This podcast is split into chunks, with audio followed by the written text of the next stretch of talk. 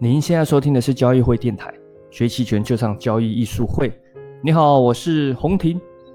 那最近呢，我们在忙着发私募产品啊，最近发了一个叫做“古木重剑无锋期权一号”，也是我们的第一支期权产品，所以比较忙。这个就上周就少更新了一集啊，不好意思。那我们一样，这周继续来。那行情的方面的话，呃，这几周有比较大的改变，那就是一根长阳。打破了整体长达快三个月的横盘结构，也因此，那整个局面是比较偏多了，也带动了隐含波的上升。啊，虽然上涨完后没有马上继续喷啊，陷入了一个震荡，但是对于未来还是可以期待的。只不过你要随着行情去做一定的动态调整，这也是考验这个交易者啦。不过这不是我们今天讨论的重点，我们今天要聊的是一些关于基金的一些。呃，问题。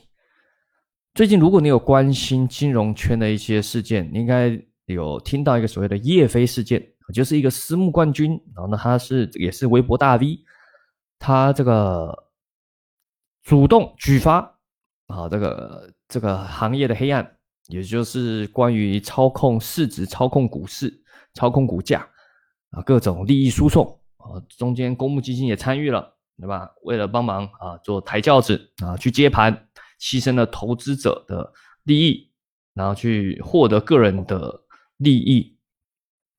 那这中间你就会发现到股市的黑暗。当然，可能你本身就知道，只是又一再一次的这么血淋淋的在看到。那当然，除了公募基金以外，这个行业还有一个是私募基金。两者本身它结构是有不不一样的特质，我们等下会聊到。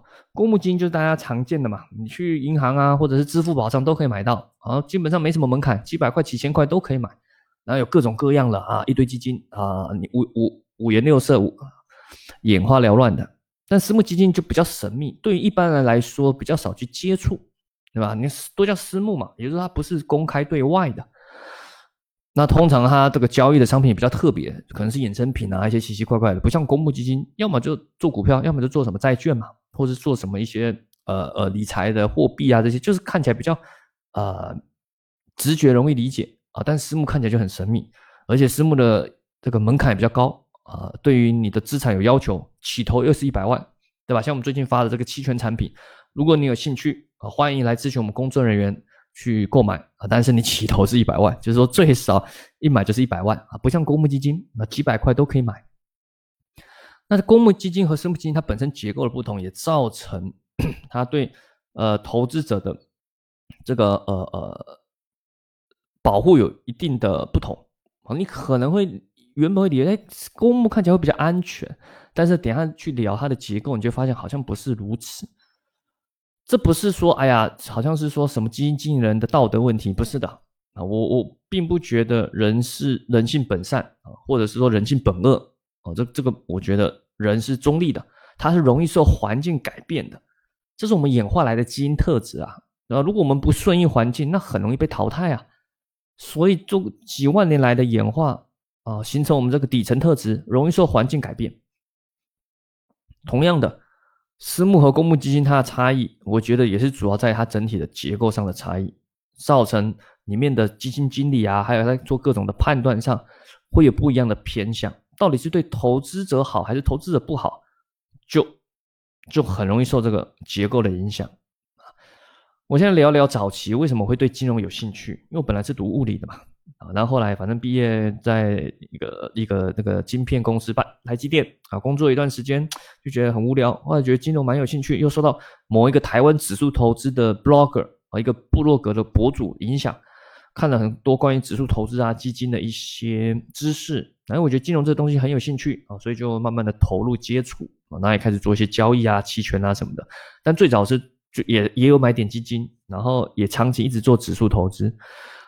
但是这里面我就了解到一个很根本的底层的特质，也关系到整个基金行业以及投资者的利益关系。因为基金行业其实一直存在一个问题，当然不止基金啊，所有的公司都存在这个问题，就是代理人的问题。因为你不能实际，例如你投资一家公司，你给了钱后，但你不能实际管理嘛，对吧？管理是另外一个人。你如果买股票。啊，管理的就是这个公司的管理层嘛。如果是买基金，你钱给他管理的基金就是基金经理嘛。这会形成一个代理人的利益问题，他到底是不是站在你这边，还是因为某种利益关系，他可能为他自己的的个人利益着想？哦，这个你不知道，对吧？你想说啊，那有各种法规啊去管理，这法规只能做到最底线的去保护你，啊，只能说防止一个下限，但中间很多的细节他没办法照顾到，对吧？那可能你不知不觉利益损失你都不知道，这就需这个不能靠人性，你不能说啊，我们相信这个管理人啊、管理层、基金经理都是正直的、道德良好的。这个很难啊，不用去挑战人性，而是我们要借由一些规则、结构上的设计去解决这个问题，解决利益冲突的问题。首先，我们现在探讨一个问题：基金的本质到底是什么？其实它最早的发起是，呃，就是一群人嘛。最早好几，应该快一百年前吧，美国呃最早应该没有到一百啊，几十年前，一群人对吧？给了一个人说：“哎，那我们平常没空，没空这个交易，你你好像做的不错，交给你钱给你。”好，他他就哦，就拿了很多朋友啊，或是信任他的人的钱，然后开始去做金融上的管理、做投资，这是最早基金的起源嘛，对吧？因为我们不会做投资，交给你，那基金就是一个帮忙管理资产的一个呃呃呃一个行业啊。但是你看演变到这边，你会发现一个特质：基金变得很多样了，基金变成商品化了，对吧？又出一个什么什么什么医药基金。那出一个什么？可能现在国内还没有，以后如果随着外资开放，你以后还看到什么各种的国家的基金，什么东南亚基金啊，还有什么石油基金啊，这种投资源能源行业能源基金啊，各种基金，那就有问题了。你把基金变成商品，投资人去买基金，变成在买商品，那我就是不会交易，我怎么知道现在买能源好，还是买什么什么医药好，对吧？还是买什么什么消费品好？我知道啊，我知道我就去买股票了嘛，对吧？这基金行业。本来就是你要帮忙去做这种专业性的判断问题，你把它变成商品，当成商品在卖，那投资者感觉好像选择变多了，但其实都被另外一层剥削了。而且现在 ETF，对吧？那我干嘛买基金？还有还管理费比较高，对吧？那我直接买 ETF 比较好了。所以 ETF 指数投资进入了基金行业，基本上是打破了整个基金行业的的演变啊。这个这个大家以后慢慢的会去发现到这个特质。好了，还有个问题，主要探讨就是这个呃利益结构的问题。公募基金其实他们的呃利益来源在于管理费，对吧？也是管理钱越多越好，一千万、一亿、十亿、一百亿啊，管理的钱越多，当然这个对于基金的呃公司来说越赚钱嘛，对吧？但是呢，有个问题啊，投资者是要赚钱的。对吧？给你当然说啊，付给你一点费率合理嘛，帮忙管理钱是是辛苦的嘛。可是你会发现你们利益不一致，对吧？他赚的钱，他帮你赚钱不能分到更多，不像私募基金，对吧？它本身设计上当然有管理费，但比较低。重点是他要赚的是这个利益分成，就是我帮你赚钱了，那一部分分我。哎，那这个大家就站在同一条船上了，对吧？就你如果不赚钱，你也赚不到啊。甚至有些结构上设计的更好，就是说。这私募基金的基金经理或这家公司要跟投，对吧？就我管你的钱，假设你是有两千万，好了，客户或者五千万，我这边也投个两三百万或五百万，我的钱也在里面啊，对吧？我肯定很认真啊，因为你亏我也会亏啊，所以不会去造成一些对你利益损伤的事情，因为自己会伤害嘛，对吧？这这个在英文就叫 skin in the game，就说你有没有把你的呃利益一起绑在一起。肯定，但也不是说私募一定好，也不是说一定赚钱，只是说他即使亏钱也是很认真的亏钱，他是很认真的对待，但是没办法，可能是因为行情的影响，可能是因为交易上刚好做一些失误，所以亏了，对吧？至至少你知道他，你跟他是站在同一边的，可是公募可能就不一定了，对吧？反正钱那么多啊，那边亏了几千万啊，你你可能也看不出来啊。总体而言，可能只是年化收益少了百分之一，你也看不出来。你感觉说有赚钱，对吧？其实你去看，你如果买沪深三百 ETF，搞不好年化百分之十二，你买的基金年化百分之十，哎，你说好啊，赚钱了。可是你不知道，你去买 ETF，什么时候不用做，也可以赚到一样的钱嘛，对吧？这就是一个很大的差异。那在这里面，当然还是有解决解决的办法。像我个人比较欣赏的，我好像在一些视频课上也有提到，就是美国的一家叫 Vanguard 很大的一家基金指数，专门做基金指数基金的公司啊，这边翻译应该叫先锋基金 Vanguard，创办人是 John Bogle，也是指数投资这个行业里面的算是教父吧啊，开创的人，他设计的这个基金公司的利益结构就非常好，也就是投资人如果来买这个基金。你不只是买基金，你也会成为我公司的股东。那例如你买你买我某个基金，或者买某一个我的指数基金，因为它有名的是指数基金。即使你不买指数基金，买我另外一个发行的主动型的基金也 OK。但是你不只是成为基金的一个有拥有这个权益，你还会成为我 Venga 这家基金公司的股东。也就是说，如果我多坑你一点钱，因为你看基金公司是为了基金赚钱嘛，为了基金公司赚钱啊。